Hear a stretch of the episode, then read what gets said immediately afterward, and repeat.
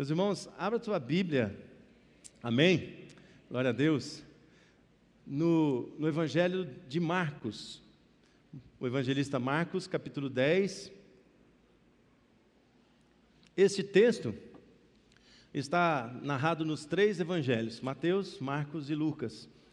O evangelho de Mateus é o capítulo 19, no evangelho de Lucas é o capítulo 18, o evangelho de Marcos é o capítulo 10.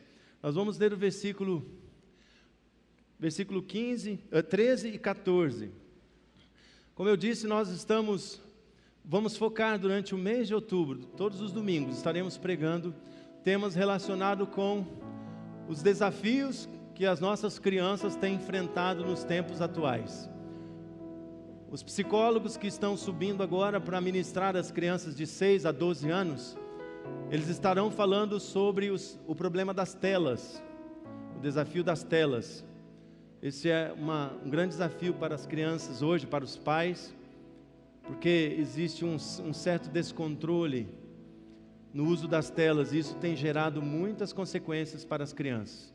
E eles vão receber uma palavra, uma, uma orientação, vão receber um, uma palavra de Deus através do Pablo e da Maiara, que são servos de Deus, mas têm o conhecimento da psicologia para falar às nossas crianças, aos nossos filhos. Mas eu vou falar com você sobre que nós precisamos ter atenção, porque existe um grande perigo. E são várias situações, vários fatores que trazem risco e perigo para os nossos filhos, para os jovens e adolescentes dessa geração. Então nós precisamos estar atentos. Na classificação de, de faixa etária que nós conhecemos, né, escolar, nós temos como reconhecidas como crianças até a faixa etária de 12 anos. Mas nós entendemos que aos 13, aos 14, aos 15 anos, mesmo já não sendo mais crianças, já sendo considerados como pré-adolescentes ou adolescentes, as nossas, os nossos jovens já estão ainda estão enfrentando muitos perigos. Então o tema dessa palavra hoje é atenção, perigo. Sabe daquela plaquinha? Eu ia colocar no, no data show ali, mas eu falei, não, vou fazer, quero que os irmãos exercitem a sua imaginação. Atenção, perigo. E o Senhor Jesus já nos avisou desses perigos. E ele viu o que estava acontecendo em, em, ao seu redor. Nesse texto, Jesus está com seus discípulos e o texto de Marcos capítulo 10, versículo 13 diz assim: Vou ler o 13 e 14, você acompanha na sua Bíblia ou vai ser projetado. Eu, vou, eu leio na linguagem da nova versão internacional. Alguns traziam crianças a Jesus para que ele tocasse nelas, mas os discípulos os repreendiam. Quero que você preste atenção nesse, nesse atitude, nesse ato, nessa atitude dos discípulos. As pessoas estavam trazendo crianças, os pais estavam trazendo as crianças, mas os discípulos os repreendiam, repreendiam as crianças e repreendiam os adultos que estavam conduzindo aquelas crianças a Jesus. Qual tem sido a sua atitude com as crianças a que você tem acesso? As crianças que estão debaixo da tua proteção, debaixo da tua autoridade, debaixo do seu cuidado.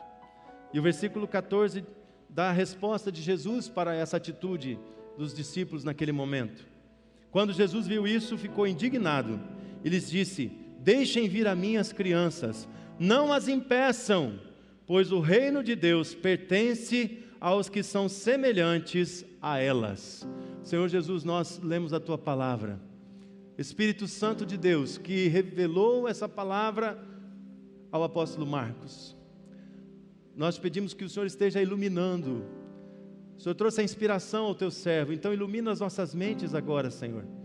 Que possamos entender com clareza tudo que o Senhor quer nos ensinar, tudo que a sua palavra quer nos ordenar agora.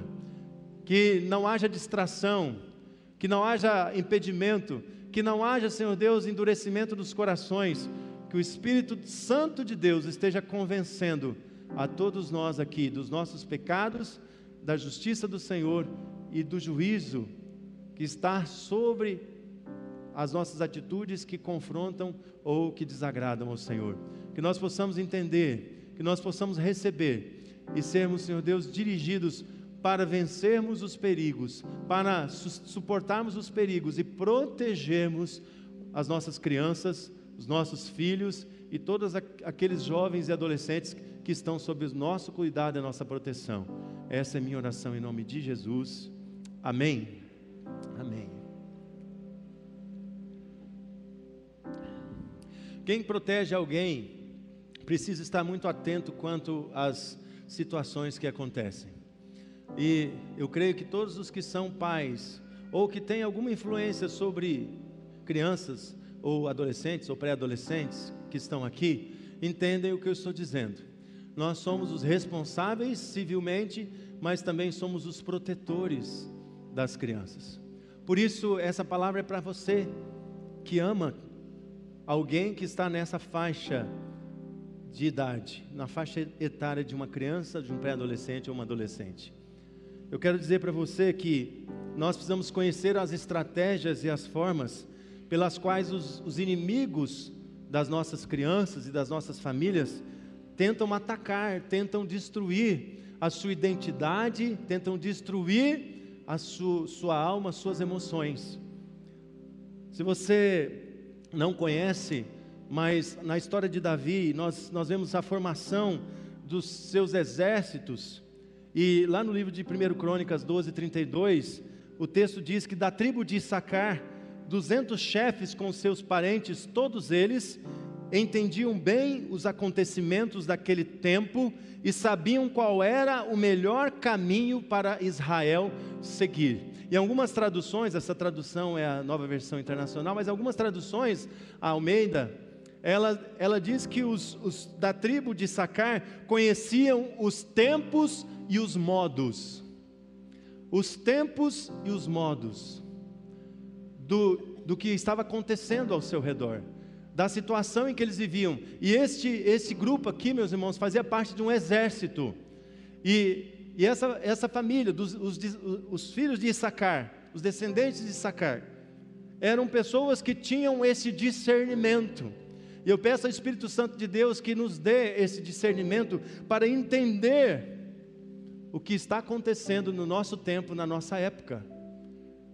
Porque muitas vezes estamos passando despercebidos com situações terríveis, perigosíssimas, que têm atacado as nossas crianças que tem destruído as suas emoções, tem destruído a sua saúde física, emocional e espiritual. E nós, como protetores dessas crianças, independente se pais, mães, avós, avós, tios, amigos, se você ama as crianças que estão perto de você, você tem responsabilidade de protegê-las, de guiá-las, de orientá-las, de dar uma proteção, de dar uma, uma palavra sobre a vida delas. E qual é a época que nós vivemos? Eu quero dizer para você que esse tempo não foi construído agora. Esse modo de vida que nós estamos levando, ele não caiu de paraquedas na sociedade brasileira ou mundial no tempo moderno, não.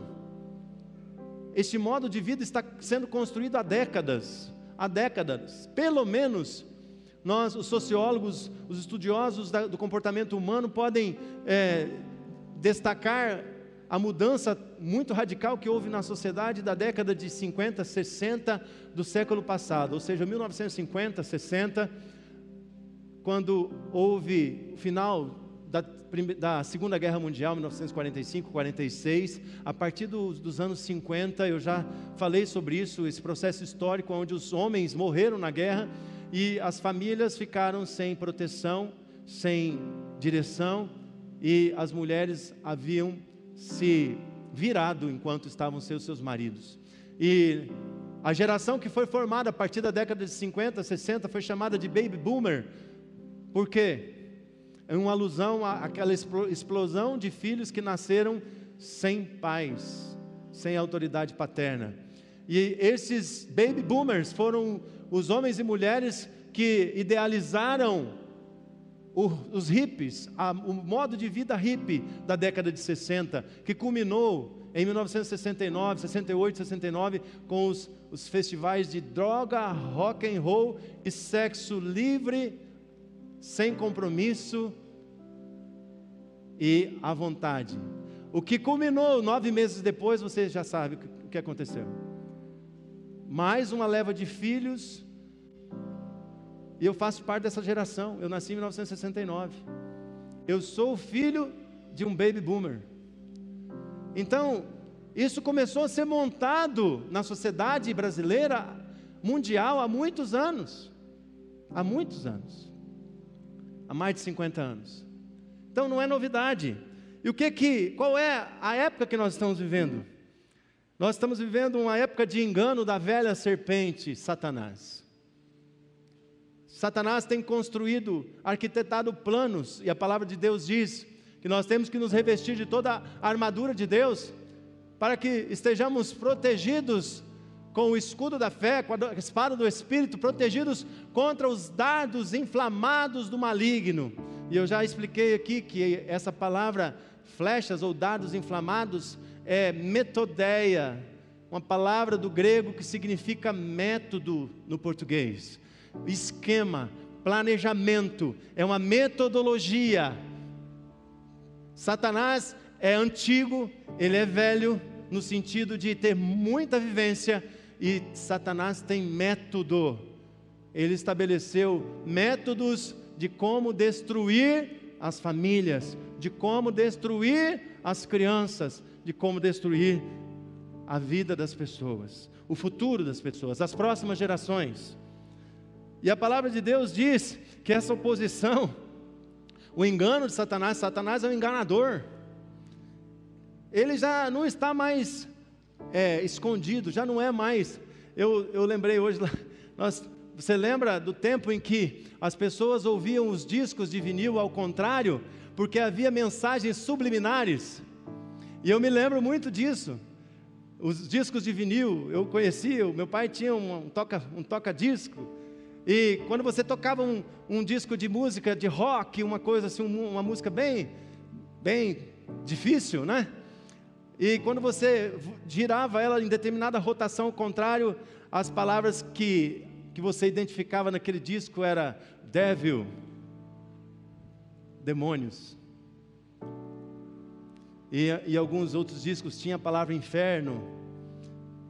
Então, era mensagem sobre. Isso é década de 70, 80 mais ou menos. Mas eu quero dizer uma coisa para você. Hoje, Satanás não, não manda mensagem subliminar. Não, as mensagens estão descaradas, escancaradas. Satanás está mandando uma mensagem na sua cara. Desculpe esse termo. Na sua face. Satanás está jogando na sua face as mensagens destrutivas dele. E eu vou te mostrar como. Nós estamos vivendo essa época de um relativismo ético, onde tudo é relativo, nada é absoluto. Ah, não, a sua vontade é a sua vontade, a minha vontade é a minha vontade, a sua verdade é a sua verdade, a minha verdade é a minha verdade. A palavra de Deus diz que Jesus é o caminho, a verdade e a vida, e ninguém vai a Deus se não for por Jesus. Esse relativismo tem trazido um desvio uma enxurrada de valores contrários aos valores de Deus, aos valores da palavra de Deus. Nossos filhos estão sendo criados numa cultura que é totalmente contrária à cultura do reino de Deus. Totalmente contrária. E sempre tenha isso em mente, isso não começou agora. Isso vem de muito tempo. Tudo que tem sido produzido vai diretamente para aquela frasezinha que os adolescentes amam falar: nada a ver. Nada a ver, pastor. Sei que você está falando, não tem nada a ver. E eu quero dizer para você que lá na porta do inferno tem uma placa bem grande escrito: nada a ver. Porque é uma artimanha de Satanás dizer que tudo o que está acontecendo é normal, que tudo o que está sendo feito pela sociedade humana é normal que as crianças de 10, 11 anos, meninas ficando grávidas é normal, que as crianças e mulheres e adolescentes abortando isso é normal, que os jovens ficando dependentes das telas, de drogas e de games é normal. Esse é o engano de Satanás do nada a ver. Não tem nada a ver. Só que os nossos filhos os nossos adolescentes, os nossos jovens estão sendo destruídos por esse nada a ver. Nós estamos numa época, estamos discernindo os tempos e os modos. Então, estamos numa época de relativismo ético, mas estamos também numa época de falta de valores morais. Na nossa época, a moral, a moralidade está sendo atacada. Nós somos chamados de quadrados, de fundamentalistas, de retrógrados, de homofóbicos, nós somos chamados de todo tipo de adjetivo. Porque nós somos moralistas. Ou seja, a moralidade, a moral, o padrão de vida moral está totalmente destruído, está decadente. A moralidade das pessoas se arrasta pelo chão, na lama e na sujeira. Cada um na sua verdade, ninguém tem direito de falar nada para ninguém. Tem que ser politicamente correto. Se você confronta a outra pessoa com seu erro, você está sendo incorreto politicamente. Cada um tem o direito de fazer a sua escolha. Não, o pai, a mãe, a, a igreja, Deus, ninguém tem nada a ver com isso. Estamos totalmente zerados dos valores morais. Conceitos bíblicos como retidão, justiça, honestidade, fidelidade, moralidade. É discurso do passado, é retrógrado. Que pastor quadrado é esse falando essas coisas? Tem nada a ver, não, pastor. Nós estamos vivendo também uma época de superficialidade e individualidade. A geração de hoje se chama a geração do zapping. É a geração do zapping. Tudo acontece num zapping é eu estou com o meu iPad, que é um passar de dedos, é um zapping. Eu entro no meu filme pornográfico preferido, num zapping. Eu entro no meu game preferido, num zapping. Eu entro na, nos canais que eu interesso, num zapping. É a geração da superficialidade, da individualidade. Nós não temos tempo mais para nos comunicar.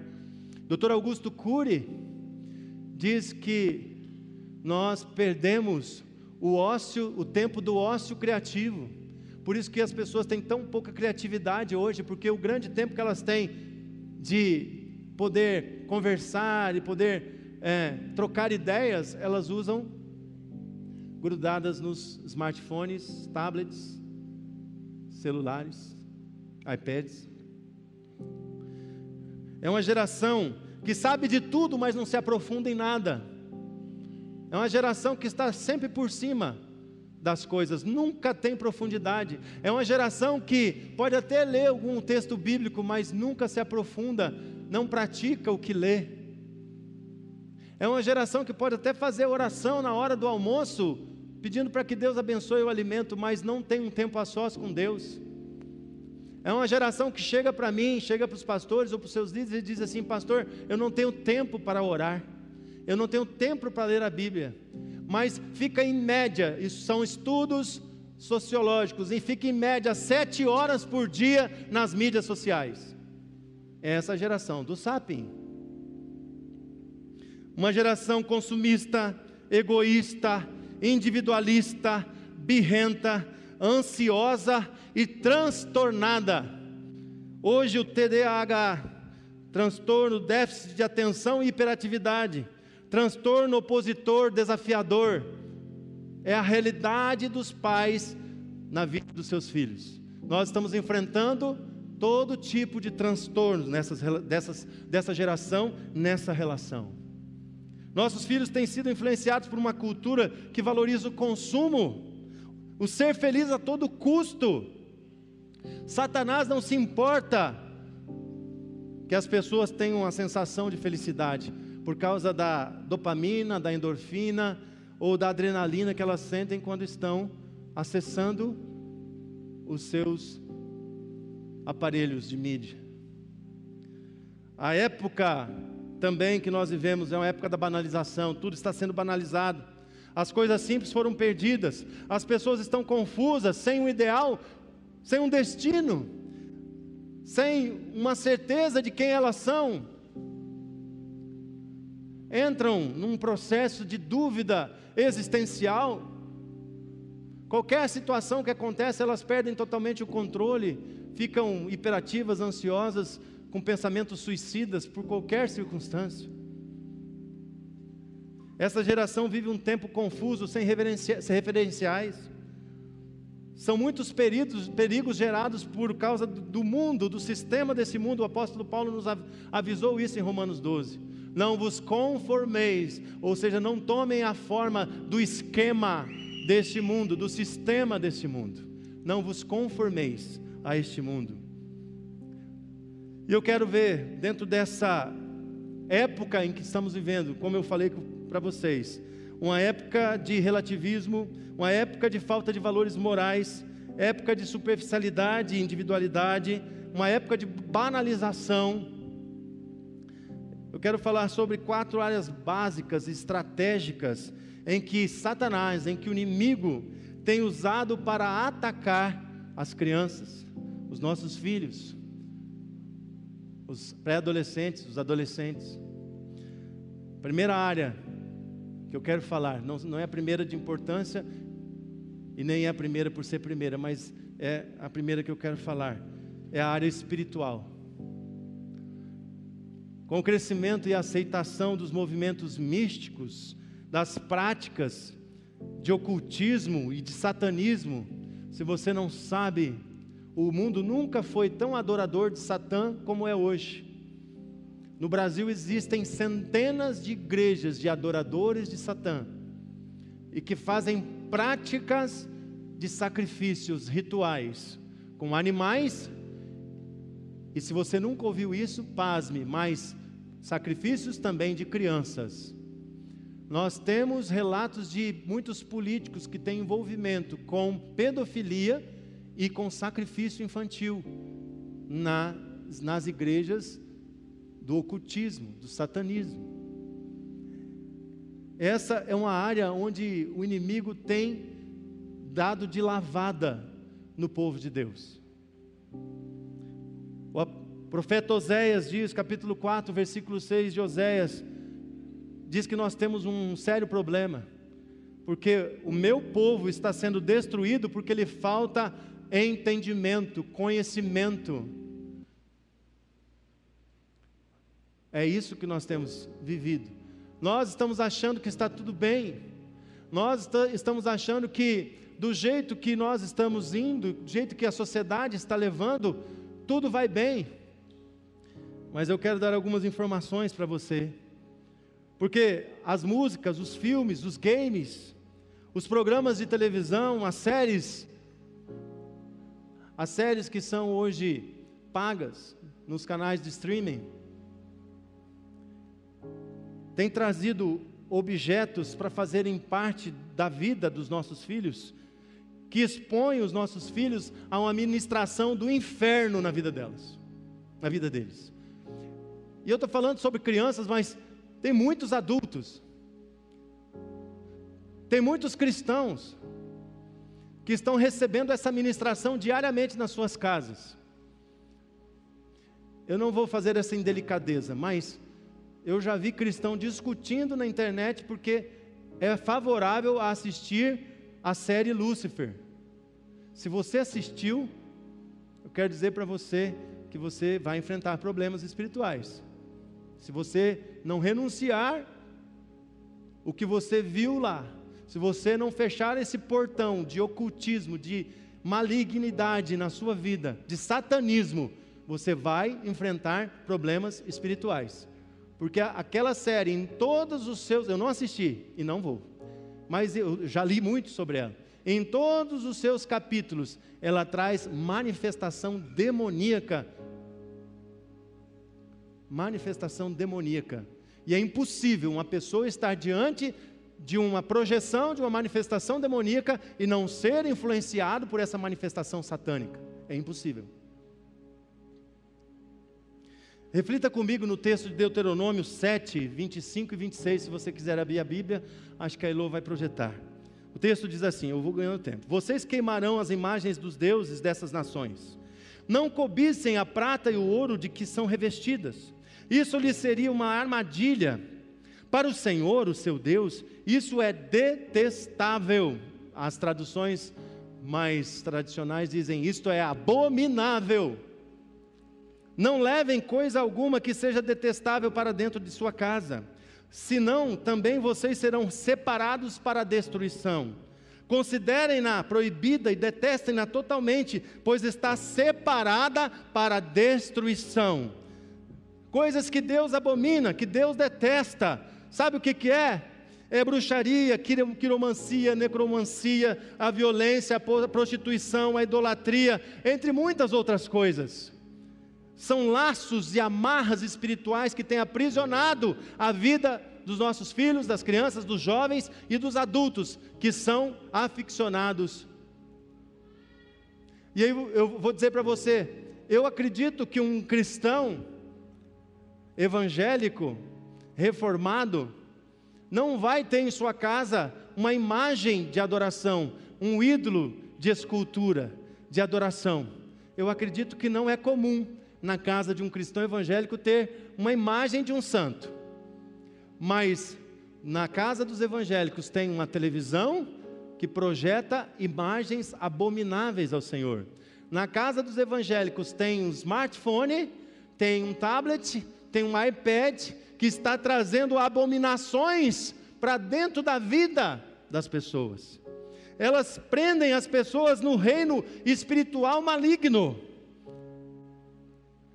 É assim que o diabo tem conseguido colocar essas abominações dentro das nossas casas, dos nossos lares, através, dessas representações físicas que os homens têm criado.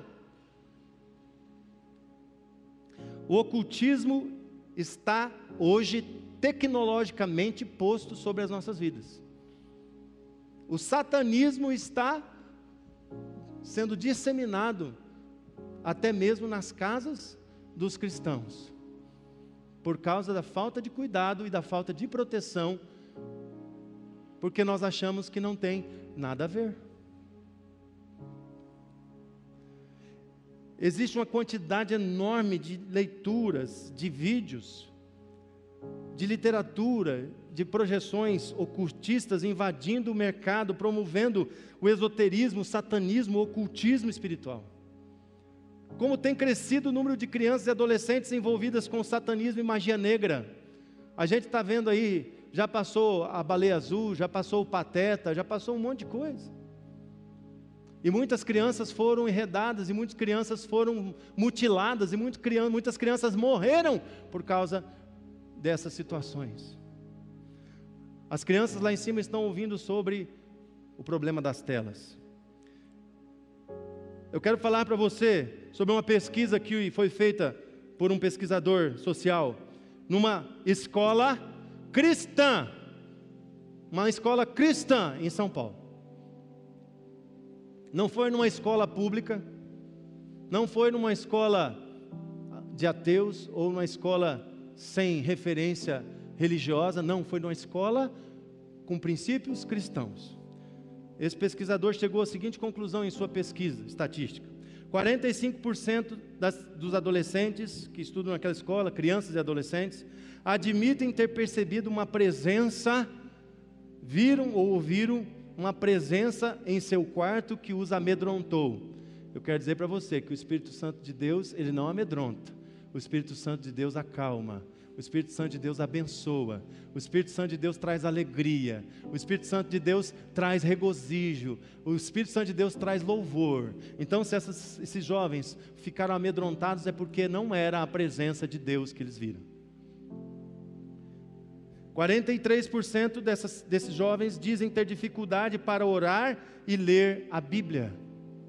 Quase a metade. 59% afirmam que abrigaram pensamentos negativos sobre Deus. Muitos desses jovens responderam à pergunta: Você acredita em Deus?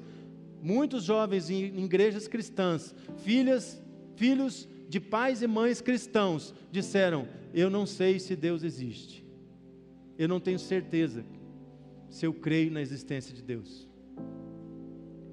22% desses jovens confessaram que muitas vezes pensaram em suicídio, ou seja, um quinto dos jovens, 22%, quase um quarto, pensaram em suicídio. 74% consideram-se diferente dos demais. Sabe por quê? A resposta deles: Deus não deu certo para mim. Para mim não está funcionando seguir a Deus. Para mim não está me abençoando seguir a Deus. Essas, esses números aqui são para trazer referência de algumas coisas aonde, aonde nós temos errado, aonde nós, nós não temos levado os nossos filhos, os nossos jovens a terem uma experiência profunda com Deus. Porque se você me perguntar, eu, se eu perguntar aqui para a maioria das pessoas, como você pode ter certeza que Deus existe? Eu vou dizer para você que eu me relaciono com Ele todos os dias, que hoje eu conversei com Deus, que hoje Deus falou comigo, que agora Deus está falando comigo. Eu tenho Deus presente em minha vida. Mas por que que os nossos filhos não estão tendo essa mesma percepção? Não estão tendo esse mesmo relacionamento? Perigo, atenção. É importante ensinar a criança a alimentar o seu espírito através da leitura bíblica e da oração. E eu quero passar para vocês uma resposta de uma pesquisa que nós fizemos aqui na nossa igreja, na nossa, no nosso culto infantil. Essa pesquisa não foi uma pesquisa técnica, foi uma pesquisa pastoral. Nós enviamos 22 bilhetes para as crianças levarem para os pais, para que os pais lessem aqueles textos bíblicos com os seus filhos durante a semana. E pedimos: semana que vem você traz o bilhete e você marca quais foram os textos que você leu com seu papai e com a sua mamãe. Eu sei, meus irmãos, que muitas vezes as crianças perdem o bilhete, não entregam para o pai, para a mãe. Isso aí realmente é possível ter acontecido. Mas dos 22 bilhetes, sabe quantos bilhetes retornaram em que o pai e a mãe leu a Bíblia e orou com seus filhos? Dois. De 22 bilhetes, apenas dois retornaram com a tarefa de ler a Bíblia, de orar com o papai e com a mamãe durante a semana. Então, se você não ficou sabendo disso, né? Não, não, não puna o seu filho, mas mude a atitude. E essa semana você fala, filho, o que, que nós podemos ler durante a semana? O que, que você está estudando lá na escola bíblica? Você vai se surpreender, porque o seu filho está aprendendo muita coisa da Bíblia, da palavra de Deus. E se você não correr, ele vai saber mais da Bíblia do que você. Se você não se dedicar, ele vai aprender. Se o seu filho está aqui, ele vai aprender mais da Bíblia do que você, se você não ganhar tempo na leitura, na meditação e na oração. O problema das telas precisam ser muito bem analisados. Como eu disse, os psicólogos estão compartilhando com os nossos filhos lá. Mas eu tenho que passar algumas informações para você, através de pesquisas que eu fiz. Eu recomendo para você um médico pediatra que é doutor, pós-doutor em pediatria, ele foi reitor, diretor da Universidade da Unicamp, em Campinas, de medicina. É um médico com mais de 70 anos de idade. Ele já não, não dá aula mais, mas ele, ele anda o Brasil e o mundo falando sobre os primeiros mil dias do bebê. Os primeiros mil dias do bebê. Mil dias do bebê significa os nove meses de gravidez e os primeiros dois anos de idade. Esse homem eu não tenho certeza ou informação se ele é cristão. Ele é um cientista. Mas tudo o que ele fala está escrito na Bíblia. Através das pesquisas, através da experiência de mais de 50 anos de médico pediatra, através da, do, do conhecimento de um homem experimentado. O nome dele é Dr. José Martins Filho. Coloca no YouTube, José Martins Filho, mil dias do bebê e você vai ver. Entre muitas coisas, eu quero focar para ganhar tempo. Entre muitas coisas que ele fala, ele fala sobre a crechite. Sabe o que é crechite? é uma infecção, uma inflamação que dá nas crianças que vão para a creche muito antes do tempo. E essa, esse problema, ele não é um só, ele é uma síndrome, a crechite. Então, assiste lá que você vai saber o que é crechite. Eu, e ele não, ele é muito claro, ele dá palestras para órgãos públicos, ele vai nas creches públicas e, e particulares, dá, dá palestras. Não é que é errado, é pecado ou é crime você levar seu filho para a creche, mas ele dá recomendações que, se você pudesse seguir, você vai abençoar muito a vida dos seus filhos. E ele fala sobre as telas. Passatempo favorito hoje. Ele fala sobre a terceirização que nós temos feito dos nossos filhos. Nós pegamos o nosso filho e terceirizamos para uma babá ou para uma creche. E a babá, por ter necessidade de fazer as atividades da casa, outras atividades, ela terceiriza os, os, os nossos filhos, os filhos, para o celular, para a tela do celular, para a tela do tablet, do iPad ou do computador. E o doutor José Martins, conversando com uma psicóloga, uma psicóloga, uma psiquiatra infantil, eles estavam explicando, explicando o seguinte detalhe sobre isso. As telas interativas, que são as telas dos celulares, smartphones e tablets e iPads hoje, que é a tela que tem touch, que você interage com ela, essas telas foram desenvolvidas mais ou menos a partir de 2012. Foi o grande boom delas. A tela de TV, ela trava o neurônio, ou seja, a pessoa não pensa, a tela de, a tela de TV, de LED é, ou de plasma, ela trava o neurônio. Mas as telas interativas, o doutor José Martins ele explica que as crianças nascem com uma quantidade muito grande de neurônios. Tem uma médica aqui, eu não quero falar besteira, mas eu estou falando o que eu ouvi dele. E a partir do até o segundo ano, esses neurônios eles vão sendo podados. E como que acontece essa poda? Se eles não são utilizados, se eles não são desenvolvidos, existe uma poda neuronal. Eles fizeram pesquisas e colocaram crianças, por exemplo, no lugar escuro, e elas ficaram muito tempo naquele lugar sem luz. Aquelas crianças perderam a visão, porque os seus neurônios da visão foram podados. E você sabe que muitos que os neurônios não são reconstituídos. E essas telas interativas que nós entregamos os nossos filhos, mas pastor, se eu não der o celular para o meu filho, ele não me deixa em paz. Se eu não der o celular, o, o iPad para o meu filho, eu não consigo fazer nada. Essas telas interativas, elas têm causado dependência química neuronal. Essa psiquiatra e esse, esse pediatra afirmam, com o conhecimento e as pesquisas, pesquisas que eles têm acesso, que a dependência química neuronal através das telas interativas é semelhante à dependência química de droga. É semelhante à dependência química do álcool.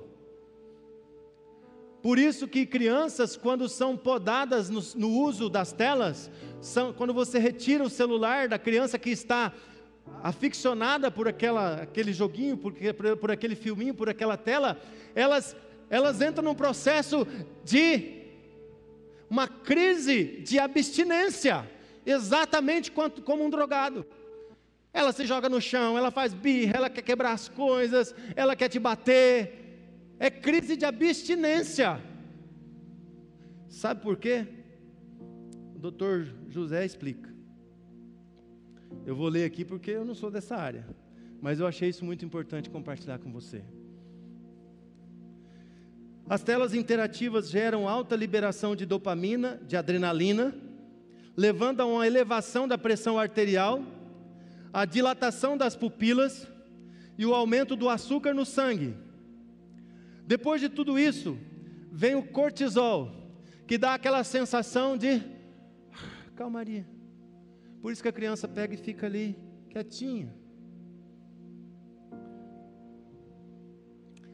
E os, os criadores de jogos, de games, de apps para as crianças, eles criam eles só lançam um jogo, eles só lançam um app, um aplicativo, se aquele aplicativo faz, cria essa reação, desencadeia essa reação neuronal na criança, em três minutos, eles fazem a medição disso em laboratório nas empresas. Se o, o, o aplicativo, se o vídeo não, não, não chamar a atenção da criança, não aprisionar a criança naquela imagem, naquelas imagens, em três minutos, eles não lançam os aplicativos. Eles, eles descartam. Não, esse não serve. Esse não vai servir para entreter as crianças. Não vai servir para destruir os neurônios das crianças.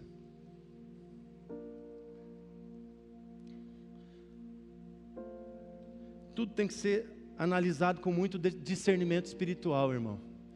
Não estou dizendo para você chegar em casa hoje e quebrar os, os, os smartphones dos seus filhos ou os seus. Não é isso. Nós precisamos ter limites, nós precisamos ter métodos. Nós não podemos seguir os métodos da velha serpente. Até agora eu falei sobre a área espiritual, eu quero falar sobre a área da alma, onde as nossas crianças, os nossos filhos estão sendo feridos. Pense um pouco na quantidade de pessoas que você conhece que estão sofrendo traumas e traumas diversos. As pessoas são feridas, machucadas, meus irmãos, 80% dos problemas dos adultos, no mínimo, são gerados na infância. Nós atendemos diariamente, nós conversamos com pessoas ministramos pessoas constantemente. Essa semana nós tivemos três ministrações individuais com pessoas, e em todas elas o problema é amor fundamental, paternidade, maternidade, trauma na primeira infância. Todas elas, todos nós, eu passei por isso, todos nós, com oito, com nove, com dez, com onze, com doze anos, sofremos traumas emocionais que ferem a nossa alma, que destroem a nossa identidade, que destrói a nossa confiança nas pessoas que têm autoridade sobre nós. Nós somos podados, somos destruídos com palavras de maldição, com omissão, com falta da presença, com a falta do amor, com a falta do toque, com falta do abraço, com falta de palavras motivadoras, palavras de amor, palavras de cuidado, palavras de carinho, e nós ouvimos e nós entregamos para os nossos filhos palavras de maldição, palavras destrutivas que matam as emoções dos nossos filhos. Se você nunca viu, espero que você não veja, mas como é terrível, como é triste para nós Estamos ministrando um homem de 40 anos, 42, 45 anos de idade, que chora como um bebê, porque ele foi morto, mataram ele, mataram a identidade dele, mataram as suas emoções quando ele tinha seis anos de idade. A rejeição. Quantos nascem? O doutor José Martins fala isso.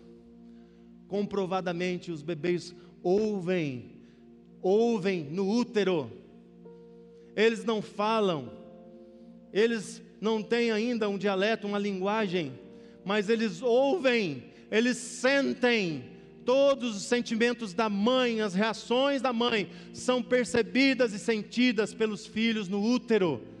E quantas mães e quantos pais dizem na frente da, da barriga da criança, do bebê que está em formação: Eu não quero esse filho, essa filha. Esse, esse negócio podia não nascer. Quantas, quantas vezes a alma das pessoas tem sido destruída, rejeição, abandono, indiferença, surras, socos, tapas, palavras desprezíveis. O inimigo dessa geração tem investido pesado, Satanás tem investido pesado, tem causado brigas, divórcios, abortos, tem ferido os pais, tem ferido os filhos, tem ferido as famílias. Satanás tem conseguido produzir em série é uma produção em série de pessoas traumatizadas, frustradas, que não, não entendem ou não se reconhecem, não, não tem uma afirmação de sua identidade. Quem é você? Quem é você em Jesus? Quem é você em Deus? É um cativeiro nossos filhos têm se tornado consumistas, egoístas, materialistas, porque eles precisam de algo para se afirmar, precisam de afirmação. O seu mundo emocional está em farrapos, suas emoções estão quebradas, fazem coisas para provar que conseguem fazer. Eu fui ministrado pelo nosso ministério de, ministra de libertação. Eu, eu fui ministrado. E você acreditando ou não, eu terminei a ministração sentado no colo do Maurício, chorando, chorando abraçado no pescoço dele. Machuquei a perna dele, né? Porque é mais de 100 quilos. Mas era exatamente isso, isso que eu vivia. Eu passei grande parte da minha juventude, da minha carreira profissional, conquistando, estabelecendo alvos, metas e objetivos para poder conquistar meus objetivos e ligar para o meu pai e dizer: Pai, eu consegui. Mas sabe por que, que eu fazia isso? Eu não fazia isso para me alegrar, para o meu pai se alegrar, não, eu fazia isso porque meu pai nunca tinha me dado um elogio. Nunca. O meu pai disse: Parabéns, filho. Nunca. E Deus me abençoou, eu tive sucesso profissional, eu conquistei muitas coisas na minha vida profissional. E eu fazia questão de ligar para o meu pai e dizer: Pai, olha, eu recebi uma promoção, eu sou agora um gerente. Pai, eu sou agora um supervisor. Pai, eu sou o assessor da diretoria de uma multinacional. E meu pai ficava quieto do outro lado do telefone.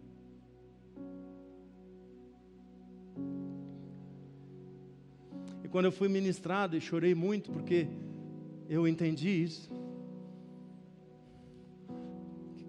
que eu estava fazendo a coisa certa. Claro que, eu, que a gente tem que ser bom profissional, que a gente tem que buscar o sucesso. Claro, eu fiz tudo certo, mas o motivo era errado. Sabe por quê? Porque as minhas expectativas eram diferentes da realidade. Lembra da semana passada? Realidade versus expectativa. Quanto mais eu conquistava, mais eu me frustrava, porque o meu pai não me, elogiava mais, mais, mais. E aos 35 anos de idade, ou seja, depois de muitos anos, que eu entendi isso, e eu pude conversar com meu pai e dizer: Pai, por favor, restaura algo que está quebrado dentro de mim. Falei para ele: Por que, que o senhor nunca me deu um elogio? Ele falou: Mas Wesley, eu sempre tive muito, muito orgulho de você. Você é um filho que parece fisicamente comigo, você é um filho que seguiu o meu caminho, você é pastor, eu também sou pastor, você conquistou tantas coisas, você é o meu orgulho. Eu achava que não precisava te, te elogiar, porque você já era suficientemente capacitado. Eu falei, pai, mas eu precisava. Precisava ouvir. O Senhor era a primeira pessoa que eu queria ouvir. Parabéns, filho. Você é uma bênção, você é um sucesso. Eu ouvia das pessoas, eu ouvia dos meus gerentes, mas eu vou te dar a promoção porque você atingiu todas as metas, você é um profissional de, de ótima qualidade, mas o meu pai não, nunca falou isso.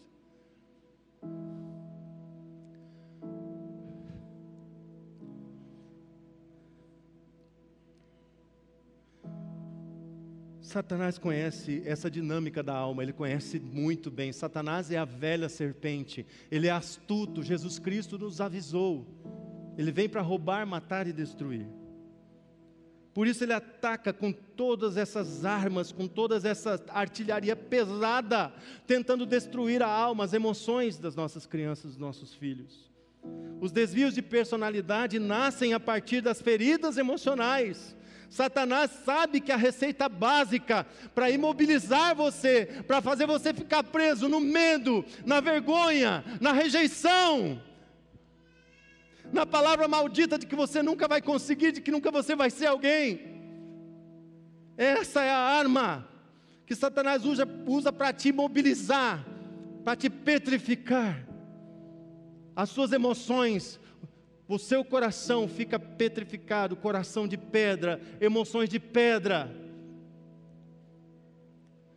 Porque Satanás sabe muito bem como atacar as nossas emoções. Ele usa as pessoas que nós mais amamos para nos traumatizar, para nos imobilizar, para nos para decretar sobre as nossas vidas a morte da nossa identidade.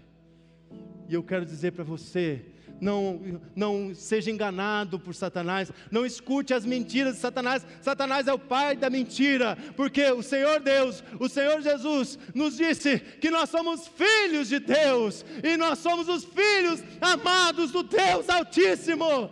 Essa é a minha identidade. Quem sou eu em Cristo? Eu sou filho amado do Deus Altíssimo. Essa é a sua identidade, a minha identidade. Aleluia! Aleluia! Aleluia! A área da mente, eu falei da área das emoções. As estruturas mentais, Satanás não nasceu ontem. O inimigo dos nossos filhos, das nossas famílias, da nossa vida não nasceu ontem, ele é a velha serpente. As filosofias, as ideologias deste mundo são muito esquisitas. E Satanás usa estruturas mentais, filosóficas, para colocar a dúvida. O que, que Satanás fez com Eva? O que, que Satanás fez com Eva? Satanás não negou, Satanás não disse que Deus tinha mentido para ela. Não, Satanás é astuto. Satanás, ele, ele é perspicaz. Satanás não disse, não, Eva, pode comer do fruto. Deus mentiu para você, você não vai morrer, não. Não, Satanás não fez isso. O que, que ele fez? Ele diz: Será que você vai morrer? Não morre não. Pode comer. Não morre não. É exatamente isso, é exatamente essa artimanha que Satanás diz. Não, você não precisa mudar a sua vida, não. Que negócio é esse de entregar a sua vida para Jesus? Você pode ser um religioso e você pode ir na igreja, mas você pode continuar fazendo tudo o que você gosta de fazer, mesmo que seja pecado, que seja abominação, que seja algo que vai contra a vontade de Deus, que vai contra os princípios da moral e do padrão de Deus para a sua vida. Ele é astuto são estruturas mentais. As igrejas estão muito esquisitas. É um evangelho que está sendo pregado que não tem nada a ver com o evangelho da salvação. É um evangelho consumista. Dá para Deus tanto de dinheiro e recebe de Deus tanto de bênção. Dá para Deus tanto do seu tempo e recebe de Deus tanto de bênção. Não é esse o evangelho da cruz. Não é esse o evangelho da salvação. O evangelho da salvação é arrependei-vos e crede, porque o reino de Deus está próximo. É esse o evangelho. Arrependa-se dos seus pecados, confesse os seus pecados. Peça perdão a Deus e serás salvos, tu e a tua casa. Se com, tua boca, com a tua boca confessares que Jesus Cristo é o Senhor da sua vida, será salvo, tu e a tua casa. Muitos pais me procuravam, e já me procuravam e procuram ainda, dizendo: Pastor, eu quero que meu filho vá para a igreja porque eu quero que ele tenha uma religião. Não é a religião, é Jesus. Só a salvação em Cristo. Não há salvação em igreja, não há salvação em filosofia, não há salvação em metodologia, não há salvação em ideologia, a salvação só em Jesus só em Jesus. Esse é o evangelho que nós pregamos, pregamos. As crianças não podem ficar de fora desse evangelho. Os seus filhos lá com 7, com 8, com 9, 10 anos, eles estão recebendo a pregação, e eu todas as vezes, o pastor Alessandro também, o pastor Viviane também, nós terminamos uma palavra lá, nós damos a oportunidade dos seus filhos se entregarem a Jesus Cristo, e todas as crianças que têm vindo, que têm participado conosco, todas elas dizem: Eu recebo Jesus como Senhor e Salvador da minha vida. Essa decisão tem que ser tomada logo, mas você tem que fazer parte disso. Você, pai, mãe, tio, vó, tem que fazer parte disso. Não é responsabilidade dos professores ou dos pastores, é responsabilidade dos pais cuidar da vida espiritual dos seus filhos. Levar os seus filhos ao pé, da cruz de Jesus, levar os seus filhos a uma ministração. Eu não quero expor, porque eu sempre exponho ele, mas o Davi está aqui. E o meu filho passou um período da sua infância com muita dificuldade com ansiedade. E a princípio eu tive muita dificuldade de compreender o que estava acontecendo. E eu orava pelo meu filho, eu repreendia, eu fazia oração de renúncia com ele, eu confessava os meus pecados para Deus e para o meu filho, para minha esposa. E eu ia toda noite na cama dele, e ele estava tendo crise de ansiedade, ele não conseguia dormir, suas mãos ficavam geladas como gelo, como pedra de gelo. E eu, e eu fazia tudo que eu sabia fazer como um pastor, como um pai, para abençoar a vida do meu filho. Em determinado momento eu falei, a Carla me falou e eu falei com ela, tá certo, não é espiritual. Nós precisamos de ajuda. E eu louvo a Deus pela vida do Pablo Henrique, o doutor Pablo, que estava aqui. Porque o Pablo caminhou com Davi durante três anos aproximadamente. E ajudou o Davi a enfrentar aquela situação, aquelas situações. Nós precisamos estar atentos. Nós não podemos deixar as situações permanecerem sem buscarmos ajuda. Eu vou concluir com a última área em que Satanás tem tentado destruir as nossas crianças, um grande perigo. É a área do corpo, é a erotização precoce e a violência. Erotização precoce e violência. Satanás está de olho no corpo das crianças está de olho, está de olho na erotização. Mães, pais, fiquem atentos. Quantas vezes eu vejo meninas de 9, de 10 anos com roupas extremamente sensuais. Meus irmãos, eu sou pai, eu sou pastor, mas eu sou homem. E eu digo para vocês, mulheres, irmãs, cuidem cuidem com as vestimentas. Nós não somos uma igreja que tem usos e costumes, que estabelece os padrões de usos e costumes e de roupa que as mulheres ou os homens devem vestir. Mas eu quero dizer para vocês: cuidem, cuidem dos, das suas filhas, porque a, a moda atual é uma moda erotizante, quer expor os corpos das meninas, e hoje meninos de 11, 12 anos já estão entrando, desenvolvendo uma vida sexual quase normal. Minha esposa trabalha numa instituição que atende meninas, e muitas, muitos irmãos e irmãs aqui trabalham nessa instituição. Meninas de 9, de 10, de 11 anos já grávidas, já com filhos.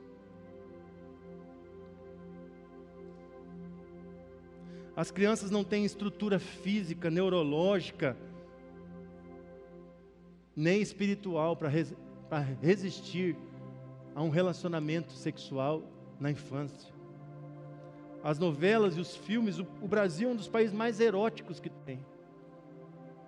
Em tudo que o Brasil faz, coloca o erotismo.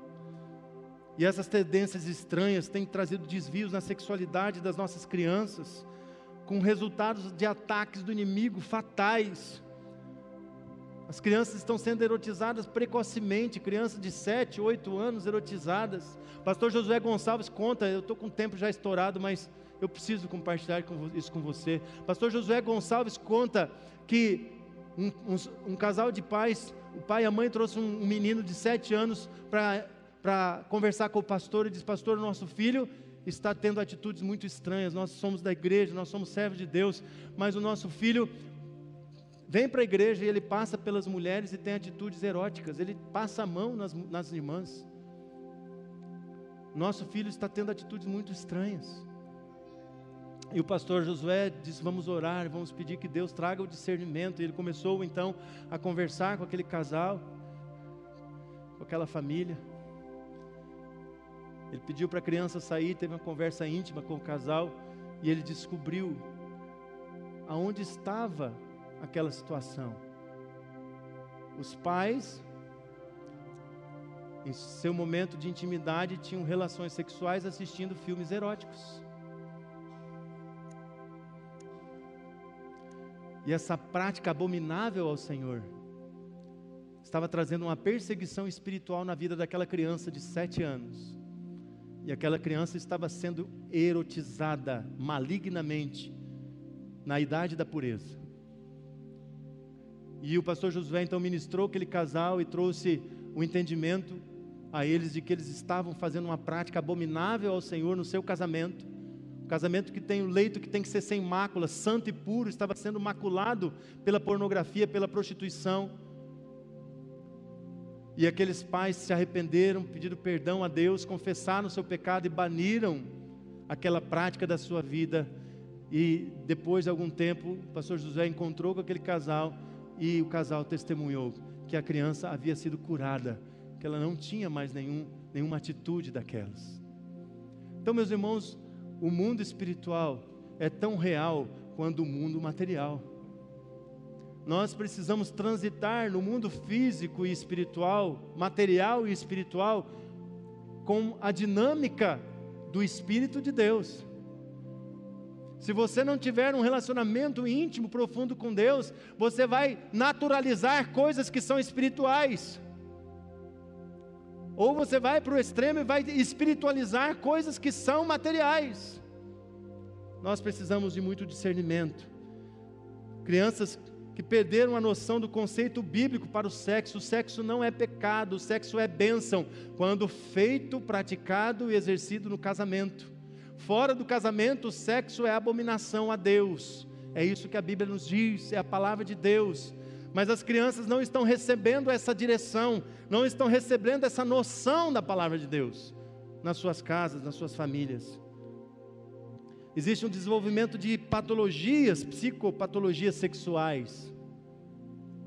Perda da identidade do referencial sexual, porque hoje a sociedade tem estimulado os pais a darem a liberdade para os filhos de escolherem o seu sexo.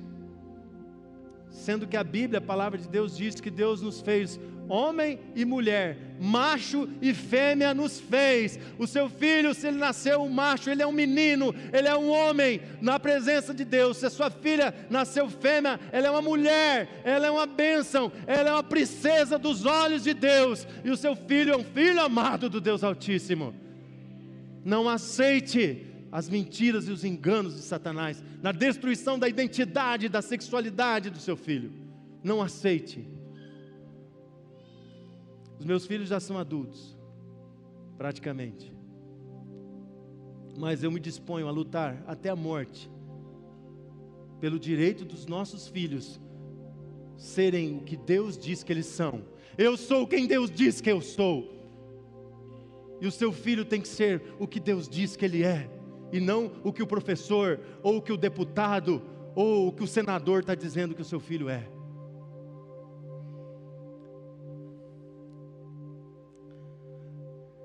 Eu não vou falar porque eu não tenho mais tempo, mas outra área de ataque muito grande sobre essa geração, outro perigo muito grande, é a área da violência. Jogos violentos, filmes violentos, games violentos, mensagens violentas. Os nossos filhos estão expostos à violência em todas as áreas. E o pior, os nossos filhos veem a violência dentro de casa quando os pais estão brigando, estão discutindo violentamente. Então, meu irmão, atenção, presta atenção. É muito perigo, tem muito perigo na estrada. Tem muito perigo nessa caminhada. Abra os seus olhos, meus irmãos. Abra os seus olhos, minha irmã, que é mãe. Abra os seus olhos, meu irmão, que é pai. Abra os seus olhos, avô, avó, que pode ajudar os pais, os seus filhos, nessa condução dos seus netos. Abram os seus olhos. São tantos os perigos que eu não conseguia ser tão amplo, mas quero dizer para você que eu baseei essa palavra no material do pastor Eber, Eber Mendes. Nós temos aqui na igreja, o pastor Heber trouxe uma ministração sobre famílias e ele é especialista em ministração de crianças, em cura e libertação de crianças. E ele esteve conosco num seminário, se não me falha a memória, em 2018. Foi exatamente nessa época, no aniversário da igreja, em outubro. E o pastor Eber tem livros, tem DVDs, tem mensagens, tem ministrações em todas essas áreas em que eu preguei aqui, resumidamente. Se você quiser ter acesso, procure seu líder de célula ou procure aqui na secretaria que nós te orientamos. Mas você pode acessar pela internet, tem os livros, o livro do pastor Eber, que é Ministrando Crianças, Ministração Espiritual de Crianças, está disponível para venda na internet. Então, que você possa se aprofundar nisso. Porque o Senhor Deus quer dar a vitória. O Senhor Deus não nos fez para vivermos em derrota. O Senhor Deus não te criou para você viver entregue a essas escravidões, a esses traumas emocionais, a essas dependências emocionais. O Senhor Deus, você vai ouvir isso do pastor Eurípides, o Senhor Deus, Ele não quer acalmar as suas frustrações, Ele não quer amenizar as suas frustrações. Ele não quer dar um consolo apenas para você, Ele quer te curar, Ele quer te libertar, Ele quer libertar as suas gerações, os seus filhos, os seus netos, os seus bisnetos, os seus tataranetos. Ele quer, Deus quer dar vida e vida em abundância para nós. Mas nós somos os protetores e somos os responsáveis. Eu quero concluir com isso. O Senhor Deus te deu filhos o Senhor Deus te abençoou com filhos e filhas. O Senhor Deus te colocou como protetor da casa. O Senhor Deus te colocou como profeta, como o sacerdote da casa, a sacerdotisa da casa. Nós somos os protetores dos nossos filhos e das nossas crianças. Então vamos nos posicionar, meus irmãos. Fique em pé, em nome de Jesus, por favor. Eu quero fazer uma oração em que você declara o seu posicionamento diante de Deus, se comprometendo a realmente dar a proteção espiritual e dar a direção aos seus filhos. Essa oração é, é pessoal. Eu vou estar orando e eu estou orando para mim. É o meu posicionamento com Deus. Eu não vou obrigar você a orar algo que você não quer se comprometer. Mas se você ouviu essa palavra, entendeu o que Deus queria falar com você, entendeu o que Deus queria entregar para você, se posicione. Se posicione diante de Deus, diante de Deus Pai, diante de Deus Filho, de Deus Espírito Santo. Tome posição e declare no mundo espiritual que ninguém vai tocar com obras malignas, que o inimigo não toca nas emoções e na alma do seu filho, porque você está na brecha, você está na intercessão, você está na proteção e no cuidado da vida deles. Amém? Feche seus olhos. Senhor Deus, nós estamos na tua presença. Senhor, nós, em nome do Pai, Deus Pai, em nome de Deus Filho, no nome de Deus Espírito Santo, nós nos posicionamos agora, como pais, como mães, Senhor Deus, neste lugar nós entendemos, Senhor Deus, o quanto os nossos filhos estão sendo expostos a perigos terríveis. O quanto, Senhor Deus, os nossos filhos estão sendo caçados pelos inimigos. O quanto os nossos filhos estão sendo perseguidos pelas potestades espirituais, pela estrutura metodológica de Satanás, que tem dominado este mundo, o esquema pervertido deste mundo, as ideologias deste mundo as filosofias deste mundo, a tecnologia perversa que este mundo tem gerado para aprisionar as nossas crianças, os nossos filhos. Ó oh, Senhor Deus, nós nos posicionamos como pais, como mães, diante do Senhor. Declaramos, Senhor, em nome de Jesus, que a nossa geração, que os nossos filhos estão debaixo da promessa que o Senhor entregou a nós, de que se atentamente ouvimos ao Senhor, ouvimos os seus mandamentos e obedecemos aos seus mandamentos, felizes seremos na terra em que o Senhor nos dá. Se nós, Senhor Deus, seguimos as tuas, as tuas palavras, seguimos, Senhor Deus, a tua palavra, a tua direção, se nós atentamente ouvirmos o Senhor e obedecemos o Senhor, se nós, Senhor Deus, nos levantarmos contra as hostes malignas, se nós nos posicionarmos espiritualmente, se nós nos posicionarmos paternalmente sobre os nossos filhos, maternalmente, se nós, Senhor Deus, entregarmos o amor fundamental para os nossos filhos, o amor que vem de Deus, que supera todos os traumas, que supera a todas as barreiras, que supera toda dor, se nós, Senhor Deus, exercermos este amor sobre os nossos filhos, nós venceremos, Senhor Deus, todas as artimanhas do inimigo. Nós colocamos o sangue de Jesus Cristo como um filtro de proteção entre nós e essas artimanhas malignas, Senhor. Nós queremos orar pelos nossos filhos, nós queremos batalhar de joelhos, Senhor Deus, pelos nossos filhos. Nós nos posicionamos diante do Senhor, tomamos posse, Senhor Deus, da armadura de Deus, nos revestimos, Senhor, da armadura de Deus, colocamos sobre a nossa cabeça o capacete da salvação, sobre os nossos ombros a couraça da justiça, na, na nossa cintura o cinturão da verdade, calçamos os nossos pés com o evangelho da paz e da salvação, empunhamos, Senhor Deus, a espada do Espírito e o escudo da fé, para protegermos a nós, os nossos filhos e as nossas famílias de todos os dardos inflamados do maligno, e nós derrotamos em nome de Jesus. Nós dizemos, você, nós te repreendemos, Satanás, em nome de Jesus, no meu filho, na minha família, você não toca, porque eu estou revestido do sangue de Jesus Cristo, do poder da toda a armadura de Deus para vencer as ciladas do inimigo. E o Senhor, se Deus é por nós, quem será contra nós?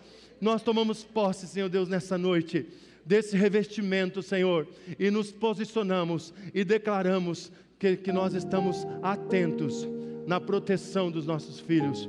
Que, Senhor Deus, todo perigo, toda arma forjada contra nós seja quebrada agora, em nome de Jesus. Toda arma forjada contra os meus filhos, toda arma forjada contra a minha, minha família, seja quebrada agora, em nome de Jesus. E na minha casa, eu e a minha casa servimos ao Senhor, eu e os meus filhos servimos ao Senhor, eu e a minha casa serviremos ao Senhor. Essa é a nossa oração, em nome de Jesus, em nome de Jesus. Se você concorda com isso, aplauda o Senhor, aleluia, aleluia, glória a Deus, aleluia, aleluia, glória a Deus. Nem sente, só reforçando o aviso: vigília, sábado que vem, dia 9 de outubro, às 19 horas ok? Todos estão convidados. Vamos orar pelos nossos filhos e pelas nossas famílias aqui neste lugar. Se você não viajar, não fique em casa, venha para cá. E se inscreva para a conferência 22, 23 e 24. Se você não fez sua inscrição, faça na secretaria, por favor.